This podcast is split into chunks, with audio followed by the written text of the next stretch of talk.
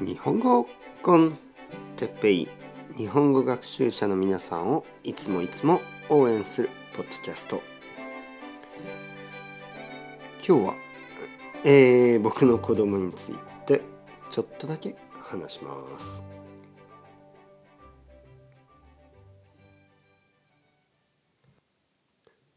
はいおはようございます。日本語コンテッペイの時間ですね。元気ですか？えー、僕は今日も元気です。えー、前回と前々前回なんかこう3回ぐらいあのー、僕の子供がゲストとして出てきましたね。はい、で今日はあの月曜日月曜日になってあの子供は学校に行きました小学校に行きましただから今あの僕は家に一人でいますはい、まあだから昨日と一昨日その土曜日と日曜日にあのその3つのポッドキャストを撮りましたね。子供はとても喜んでました。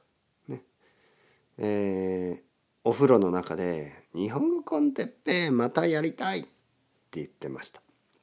またいつかねあの時間があったら子供と一緒にポッドキャストを撮ってみたいと思います。はい、悪くないですね。あのまあ皆さんにとってももちろん子供の日本語、あのちょっと声の大きさとか声のトーンとかボキャブラリーとかなんかちょっと違いますよね。大人の日本語とちょっと違う。でまああの子供の日本語も分かった方がいいですから、ね、皆さんにとってもいいしあと僕の子供にとってはやっぱり楽しい。ね。子供はこういう経験は本当に楽しいでしょ？僕が子供の時に僕のお父さんはサラリーマンでお父さんが何何をしていたか全然わからなかった。今でもよくわかりません。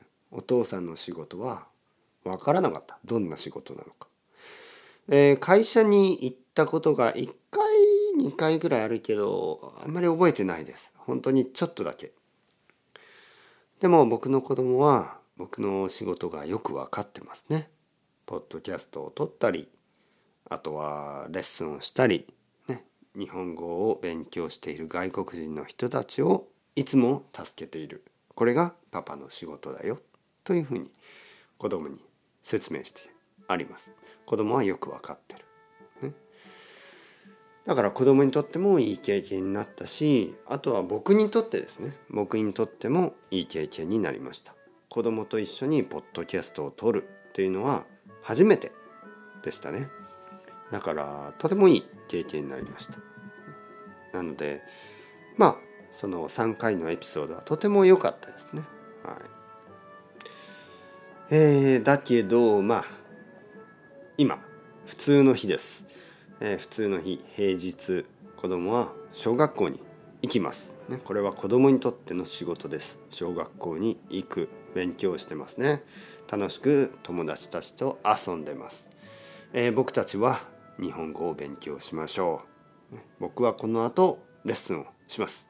というわけで月曜日頑張っていきましょう。多分アップロードは月曜日じゃないと思いますけど1週間頑張ってください。それでは、 Chao chao、hasta luego。またねまたね。またね。